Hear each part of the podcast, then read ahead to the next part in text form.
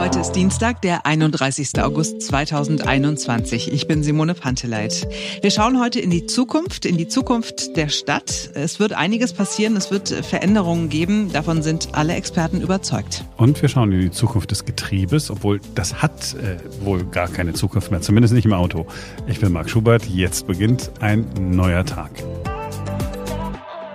Ja, auch noch aus einem anderen Grund wird sich einiges ändern in der Stadt. Die Zeiten, in denen das Auto diktiert hat, wie eine Stadt auszusehen hat, die sind langsam aber sicher vorbei, auch wenn das viele Autofahrer noch nicht wahrhaben wollen. Das heißt, auch die Straßen werden sich ändern. Wie sieht sie aus, die Stadt der Zukunft? Ein Mann, der sich damit befasst, ist Claudius Schaufler. Er ist Leiter von Smart Urban Environment am Fraunhofer Institut für Arbeitswirtschaft und Organisation. Schaufler und seine Kolleginnen und Kollegen sind sicher, die Stadt der Zukunft wird nicht schlechter, sie wird besser. Zumindest stehen die Chancen für eine wirklich lebenswerte Stadt so gut wie nie. Hallo, Herr Schaufler. Hallo, grüß Sie. Wir gucken ein bisschen in die Zukunft der Städte. Ähm, Sie arbeiten beim Fraunhofer Institut ja in einem Bereich, da geht es um die smarte City. Ich höre schon seit ganz vielen Jahren ähm, davon, dass alles mal irgendwie smarter wird. Äh, wie smart wird es denn? Das ist eine gute Frage. Es hängt natürlich auch sehr davon ab, was man unter smart definiert. Wenn wir von smarter Stadtentwicklung äh, sprechen und dann vor allem auch der Stadt der Zukunft, dann geht es hauptsächlich darum, wie wir eine lebenswerte Stadt gestalten. Also was wollen wir denn für eine Stadt und wie sollte diese aussehen, dass wir als Menschen es so schön dort haben wie möglich. Und dann sollten wir schauen, wie wir die Technologien, die uns zur Verfügung stehen, nutzen, um das auch zu erreichen. Aber es gibt jetzt keine Definition der Smart City äh, und vor allem auch keine so hochtechnologisierte. Das ist, finde ich, ein Aushandlungsprozess zwischen den Leuten, die in der Stadt wohnen und dann eben auch Städten, die diese ausgestalten, in was für einer Stadt wir eigentlich leben möchten. Und da würde ich sehr stark dafür plädieren, dass wir das gemeinsam machen. Also es ist nicht ein rein technischer Begriff, das war so ein bisschen meine Sorge, dass wir sagen, okay, wir haben dann alle möglichen Sensoren und alles ist irgendwie toll. Aber das Entscheidende ähm, findet nicht statt, nämlich zu gucken, was ist das Beste für die Menschen. Wir können das ja mal ähm, äh, peu à peu durchgehen. Am besten, indem wir eine Bestandsaufnahme machen. Wo sind denn ja, die wenn ich das so sagen darf, Problemlagen, die wir heute in Städten haben? Ja, wir sehen das jetzt natürlich sehr stark in der Pandemie, äh, was für aktuelle Herausforderungen auch anliegen. Die Pandemie, das hört man ja öfters, ähm, agierte auch ein bisschen als ein Brennglas. Sicherlich gab es da einige Herausforderungen auch schon vorher, aber jetzt werden sie sehr deutlich. Und generell zieht sich so in der Stadtentwicklung gerade das Problem durch, dass Städte natürlich sehr statische Infrastrukturen sind. Also wir sehen Städte als etwas, das gegeben ist, das wir jetzt nicht wahnsinnig beeinflussen können oder verändern, wenn wir da an Straßen, an Gebäude denken etc. Das ist alles ziemlich fest und kann man nicht so leicht ändern. Und das gibt natürlich Probleme, gerade wenn dann sich externe Einflüsse wie zum Beispiel so eine Pandemie einschleichen und wir plötzlich ein Kontaktverbot haben und wir uns nicht mehr in öffentlichen Räumen zum Beispiel aufhalten dürfen, weil diese schlichtweg nicht dafür konzipiert waren, Leute auch wirklich in dieser großen Masse mit 1,5 Meter Abstand zum Beispiel zu beherbergen, dann können wir nicht so wirklich darauf reagieren, weil diese Infrastrukturen einfach sehr stetig sind und eher mit so Entwicklungshorizonten von 20, 30, 40 Jahren entwickelt werden und dann auch geplant.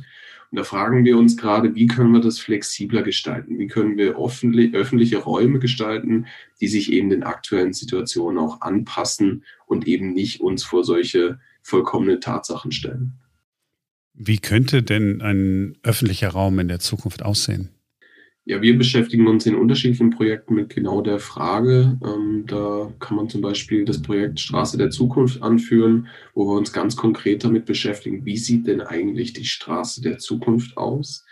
Ähm, die Straße der Zukunft wird sicherlich unterschiedliche Funktionalitäten haben. Nicht mehr einfach nur, dass ich darauf ein Auto abstelle oder damit auf, mit dem Auto fahre oder auch mit dem Fahrrad, sondern es wird auch wieder ein Begegnungsraum sein. Also, dass ich diese Fläche flexibel nutzen kann, dass ich zum Beispiel vor meinem Gebäude mal einen Teil dieser Fläche auch nutze, um dort ja eine Grünfläche zu installieren oder ähnliches, um mich dort mit Freunden zu treffen. Da kann man sich auch sehr gut vorstellen, dass es eine sehr flexible Oberfläche ist, ähm, um eben diese soziale Interaktion wieder zu gewerkstelligen und vor allem jetzt auch gerade im Anblick mit dem Klimawandel werden öffentliche Räume und damit auch Straßen so eine gewisse Klimafunktion haben äh, müssen. Das heißt, wenn ich jetzt zum Beispiel ein Extremwetterereignis habe, dann ist die Straße heutzutage ja sehr ungeeignet, dieses Wasser aufzunehmen. Da geht zum Beispiel in die Kanalisation und wird irgendwo abgeleitet. Dann gibt es manchmal auch Überschwemmungen, weil wir alles versiegelt haben und nicht mehr so diesen Abfluss wirklich in die Natur auch gewährleisten können. Und dann gibt es da auch Probleme. Und dementsprechend ist am Beispiel der Straße zur Zukunft zu sehen, dass diese Oberflächen der Stadt der Zukunft mehrere Funktionen aufweisen müssen, dass sie flexibel ansteuerbar sein müssen und dass sie vor allem dann auch wieder Nutzungen wie Klimaadaption und soziale Begegnungsräume in den Vordergrund rücken. Wie kann ich mir das konkret vorstellen? Sagen wir mal, da ist jetzt so eine Straße, nehmen wir mal meine hier bei mir vor der Tür, ähm, klassisches Wohngebiet, beiden Seiten parken Autos, da ist der klassische Gehweg, Fahrräder fahren auf derselben Spur wie die Autos, keine Einbahnstraße. Alles ist äh, auf der Fahrbahn asphaltiert und äh, Gehwegplatten da, wo die Fußgänger unterwegs sind. Genau, vor allem dieser letzte äh, Aspekt Gehwegplatten, wo die Fußgänger unterwegs sind.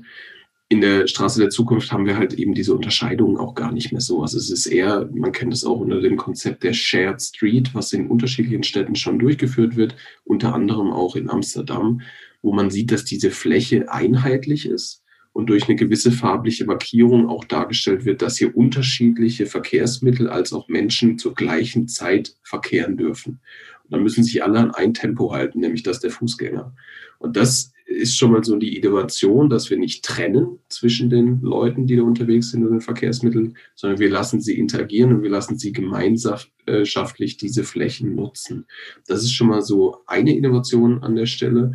Und es wird auch schon innovative Projekte äh, initiiert, wo so eine gewisse digitale Komponente nochmal in die Straße mit reinkommt. Das heißt, stellen Sie sich da vor, Sie haben eine Oberfläche der Straße, dort sind LEDs eingelassen und diese LEDs zeigen Ihnen auf, wo gerade welche Nutzung stattfinden kann.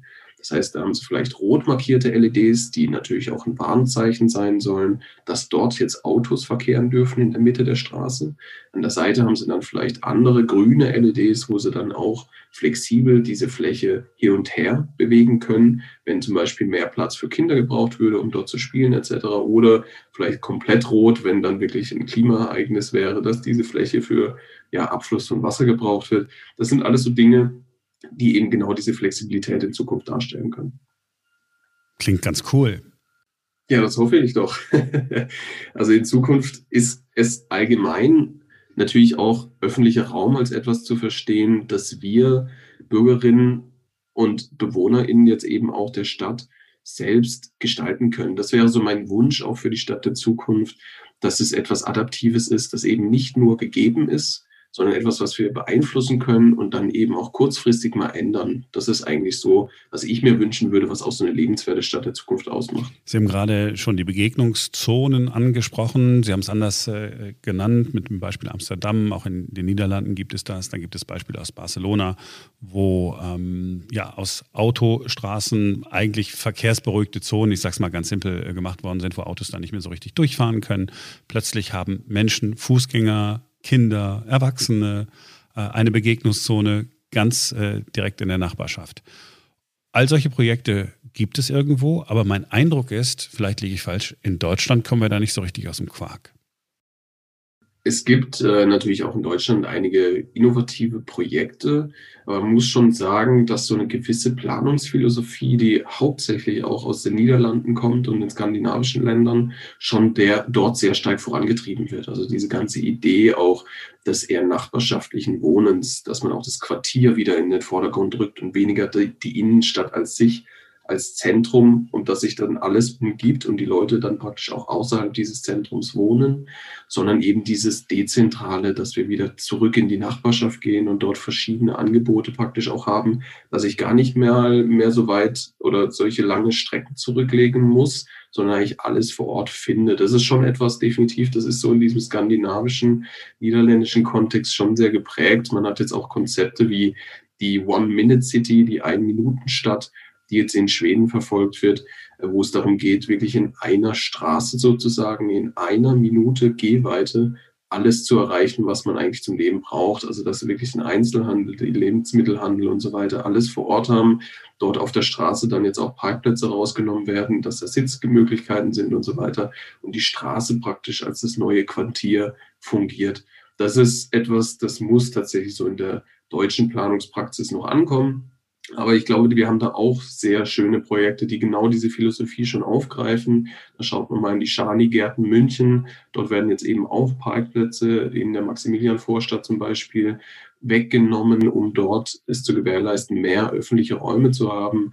Man hat es auch in Stuttgart gesehen mit den Parklets ähm, und so langsam schleicht sich auch diese Bewegung in Deutschland ein. Also der deutsche äh, Stadtplaner ist nicht nur von gestern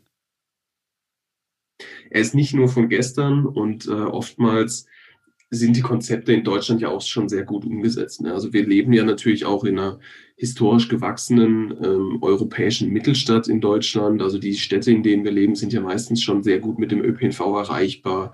Wir haben ja jetzt nicht wie im nordamerikanischen Raum zum Beispiel diese extrem autoabhängigen Städte, wo sie überhaupt nirgendwo ohne Auto hinkommen, sondern wir haben ja natürlich auf Basis des Historischen, was in den europäischen Städten schon vorgeleistet wurde, schon eine sehr dichte in den Innenstädten, die uns schon vieles, auch dieses nachbarschaftliche Leben in unserem Alltag ermöglicht, was wir manchmal auch gar nicht so wahrnehmen, dass es schon sehr gut ist.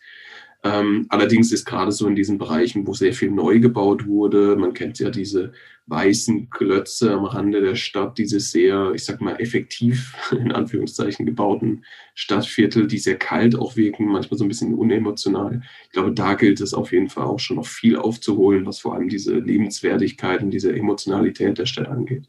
Sie haben es angesprochen, ähm, da die, die Viertel am Rande der Stadt, diese Betonklötze, in denen eigentlich keiner mehr wohnen will. Gleichzeitig ähm, gibt es aber eine Landflucht, ein, der Zuzug in den größeren Städten zumindest ähm, verstetigt sich, mindestens das, vielleicht nimmt er sogar zu.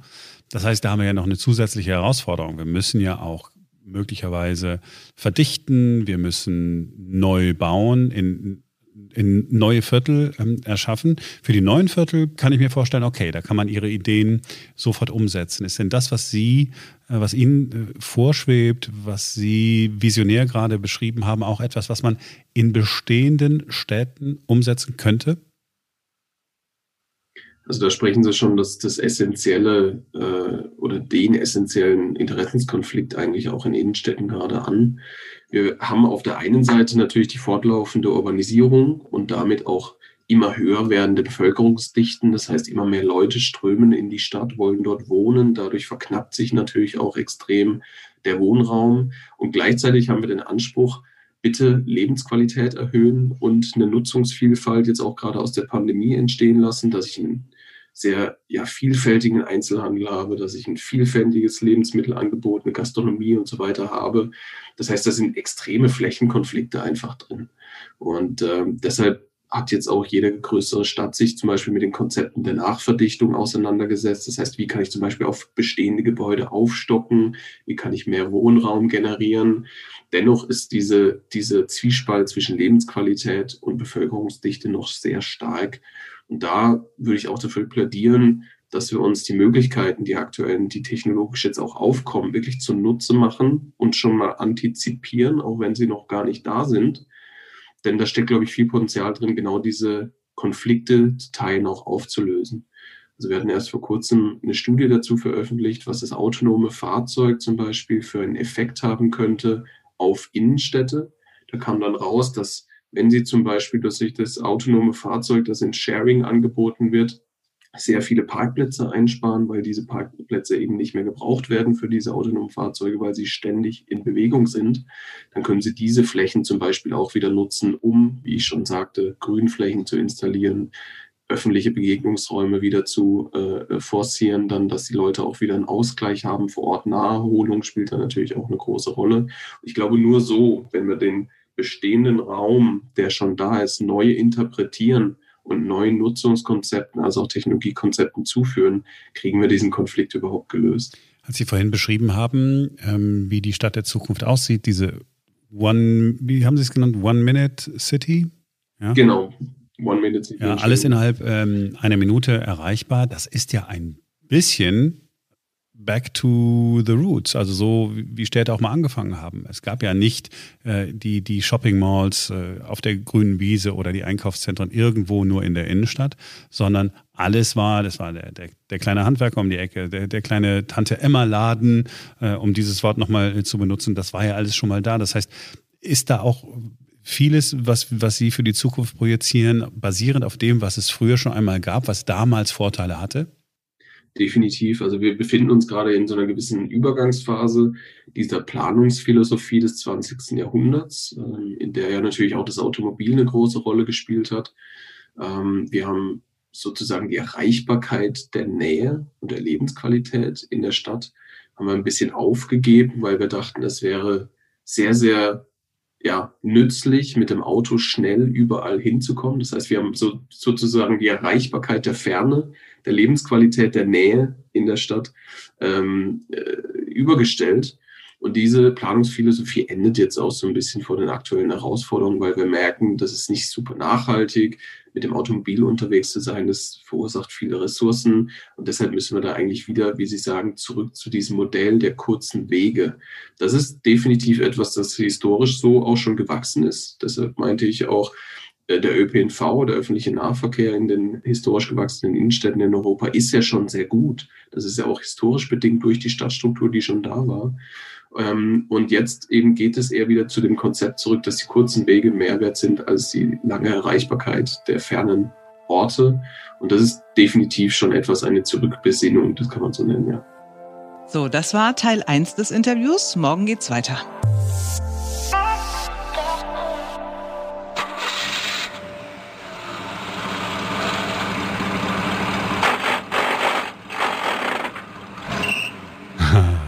Die nachfolgenden Generationen werden dieses Geräusch nicht mehr hören und sie werden einen Spruch nicht mehr machen können. Das ist doch der legendäre Spruch. Der ist so, der ist so Großvater. Äh, ja, schön groß vom Getriebe, ne? Schon mal gehört? Ja, schon mal gehört. Und die jungen Menschen in der Fahrschule werden nicht mehr hören, was wir alle gehört haben. So, jetzt, jetzt langsam, ganz langsam die Kupplung kommen lassen. Das ist alle Zeit der Welt. Das ist alles ganz langsam. Nee, nicht Gas, Gas, nee, nee, nee, nee, nee. Diese Gas kommt ganz zum Schluss. Jetzt nochmal. Also ganz, ne? Oder? Ja, alles erlebt. Und dann steht man trotzdem vor der grünen Ampel und dann so, ruckelt die Buppel. Alles bald vorbei. Welcome to my life. Meine große Tochter hat gerade Führerschein gemacht auf dem Schaltwagen und also sagen wir so, inzwischen wird nur noch an jeder dritten Ampel der Motor abgewürgt, nicht mehr oh. an jeder. Aber in ein paar Jahren wird es das sowieso wahrscheinlich nicht mehr geben. Volkswagen hat verkündet, dass es zwei seiner Modelle ab 2023 nur noch als Automatik verkaufen wird. Dann gibt's den Passat und den Tiguan nicht mehr mit Handschaltung zu kaufen. Ab 2030 will VW dann alle Modelle auf Automatik umgestellt haben. Damit ziehen sie sogar nur nach, denn Mercedes hat schon vor einer Weile verkündet, dass die Handschaltung in ihren Modellen ebenfalls aussterben soll. Ferenc Reinke aus der Redaktion ist unser Technik-Nerd, unser selbsterklärtes Technik-Vögelchen. Genau. Das das Wort wieder bitte nicht mehr sagen. Ich mag es so gerne, dass Ferenc sich selber so bezeichnet. So, welche, welche Vorteile hat ein Automatikwagen? Also tatsächlich hat heutzutage so ein Automatikwagen den Vorteil, dass es äh, auf jeden Fall sparsamer fährt, als wenn man mit der Hand schalten würde. Ähm, tatsächlich fährt das Auto auch sportlicher, weil das Automatikgetriebe viel, viel besser schaltet als äh, ja, so ein Fahrer von Hand. Das Auto ist insgesamt leiser ähm, und äh, tatsächlich hat es den Vorteil, dass bestimmte Assistenzsysteme nur benutzt werden können, wenn der Fahrer nicht selber schaltet. Also so ein Beispiel ist der Stauassistent. Ähm, der macht es ja möglich, dass das Auto teils äh, von alleine die Spur hält und äh, anfährt und stoppt, zum Beispiel im Stau. Und noch ein ganz wichtiger Grund, warum die äh, Hersteller auf Automatikgetriebe setzen in Zukunft ist, E-Autos, Elektroautos, die brauchen kein Schaltgetriebe mehr. Okay, zwei Fragen. Äh, die erste Frage ist, ich habe tatsächlich mal gelernt vor vielen, vielen Monaten, als ich meinen Führerschein machte, dass ein Automatikwagen eigentlich äh, viel mehr verbraucht. Du sagst jetzt aber, ein Auto fährt sparsamer mit Automatikgetriebe. Genau, weil in der Entwicklung der Automatikgetriebe inzwischen so viele Jahre oder Jahrzehnte vergangen sind, dass das tatsächlich dieser, was früher mal ein Nachteil war, dass es da so gar nicht mehr gibt. Also die automatischen Getriebe, die sind immer besser geworden. Tatsächlich auch immer verschleißarmer. Früher war es ja auch so, dass man ähm, ja mehr Wartungskosten rechnen musste, wenn man ein Automatikgetriebe hat, weil die einfach noch nicht ganz so ausgereift waren. Aber inzwischen ist es so, dass das Automatikgetriebe sowohl beim Verbrauch als auch bei der Wartung dem Schaltgetriebe Betriebe doch äh, gegenüber deutlich größere Vorteile hat. Hm. Und jetzt hast du gesagt, dass äh, E-Autos kein Getriebe brauchen. Ich habe ja nun wirklich, äh, ich, äh, jeder weiß es, ich habe keine Ahnung von Technik, aber äh, warum brauchen E-Autos kein Getriebe? Also, das ist jetzt, äh, ohne zu tief reingehen zu wollen, es liegt daran, wie die Drehzahl eines Elektromotors ist. Also, ein Elektromotor, der hat viel, viel höhere Drehzahlen als ein Verbrenner. Also ein Benziner oder ein Diesel, der hat vielleicht so maximal 5000 Umdrehungen pro Minute. Mhm. Und wenn ich mit einem Verbrenner sehr hohe Geschwindigkeiten fahren will, ohne dass der Motor die ganze Zeit sehr, sehr hohe Drehzahlen hat, dann brauche ich ein Getriebe, damit die Kraft sozusagen auf die Räder entsprechend übersetzt wird. Also das Getriebe überträgt den Drehmoment des Motors auf die Räder und zwar über verschiedene Zahnräder. Hat man, glaube ich, sogar mal in der Fahrschule zumindest mhm. mal so grob gelernt. Ja. So, der Elektromotor hingegen, der hat nicht nur vielleicht 4.000 oder 5.000 Umdrehungen, sondern der kann bis zu 15.000 Umdrehungen liefern. Der hat also viel mehr Spielraum bei der Kraftübertragung. Deswegen braucht er weder bei niedrigen noch bei hohen Geschwindigkeiten ein Getriebe, um sozusagen die Kraft auf die Räder zu übersetzen. Also die, die, die, die Simone ist schon lange raus, Ferenc. Nein, nein, also, nein, ich, habe, ich, ich höre gebannt, weil wenn Ferenc Dinge erklärt mag, verstehe ich sie sogar. Also Aha. die Bandbreite der Umdrehungen, die ist so groß, dass quasi äh, der, das bei jeder Geschwindigkeit gut umgesetzt werden kann. Und deswegen mhm. braucht es eigentlich kein Getriebe tatsächlich.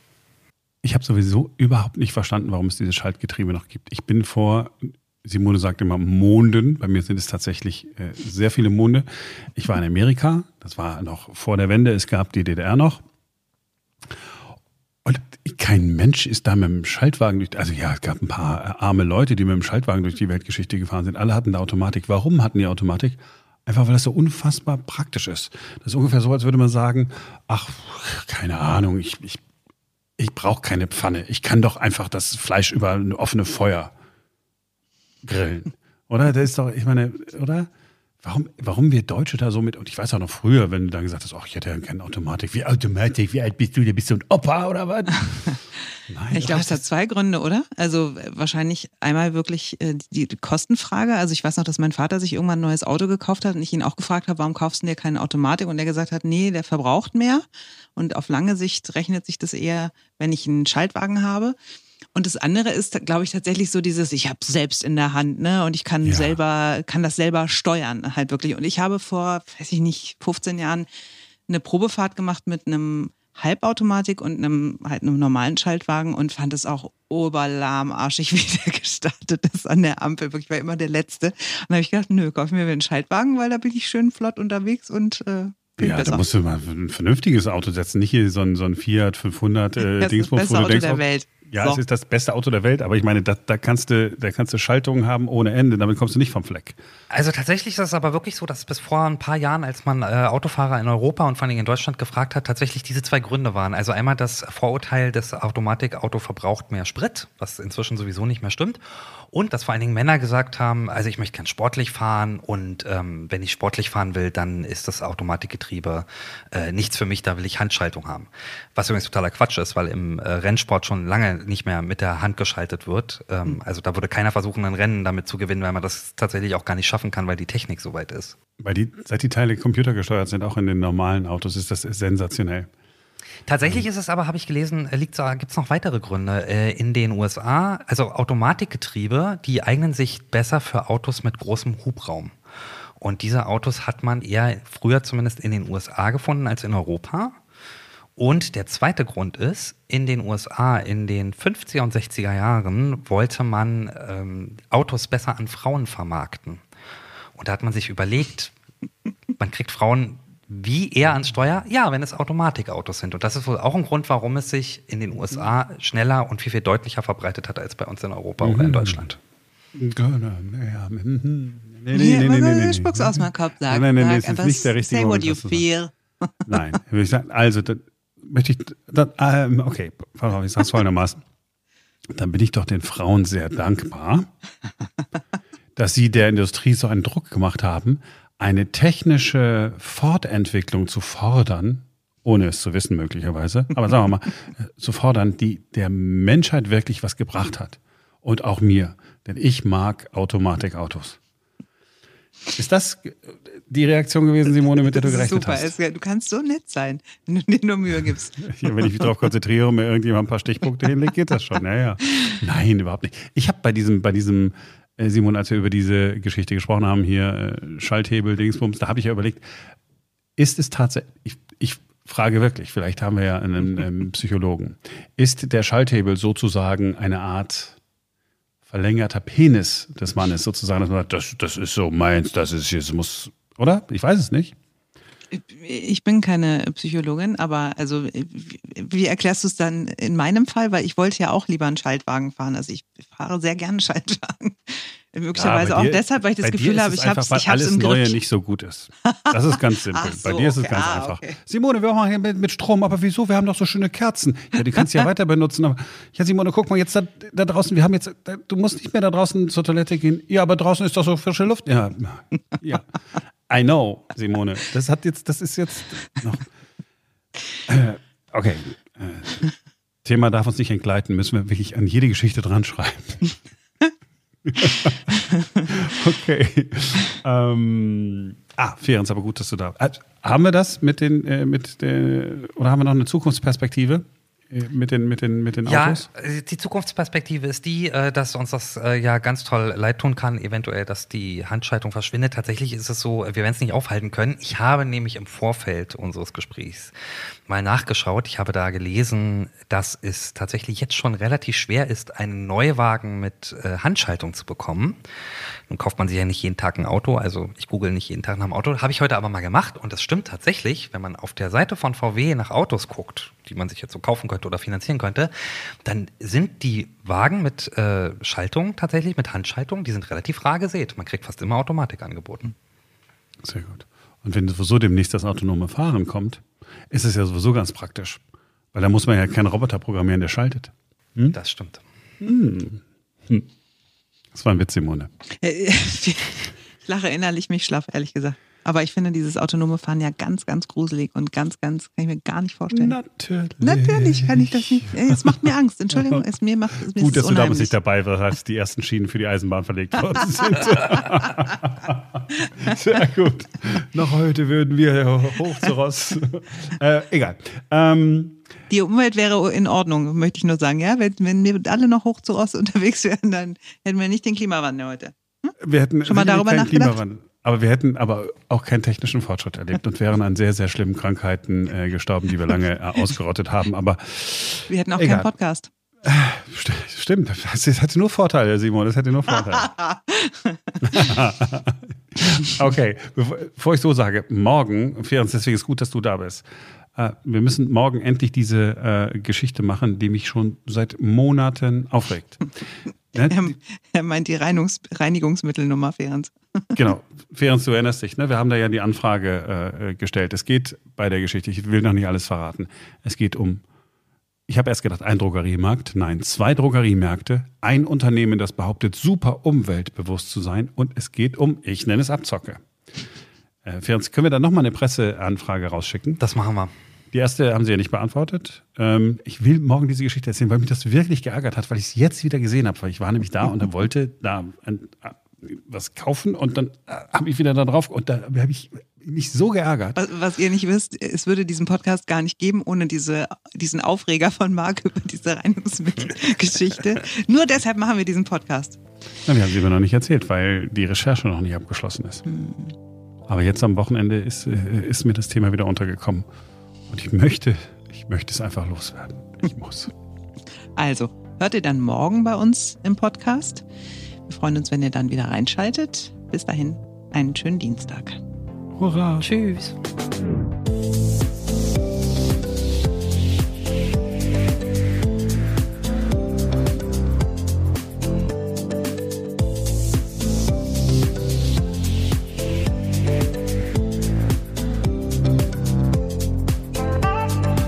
Wird das heute wirklich hier eine ganz unpolitische Veranstaltung? Also ohne Armin Laschet und ohne Olaf Scholz? Und du wirst bestimmt es schaffen, irgendwo hinunterzubringen, den Armin. Nein, nein, ich den unterbringen? Um Gottes Willen. Nee, ich, ich wollte, wollte nur sicher gehen. Okay.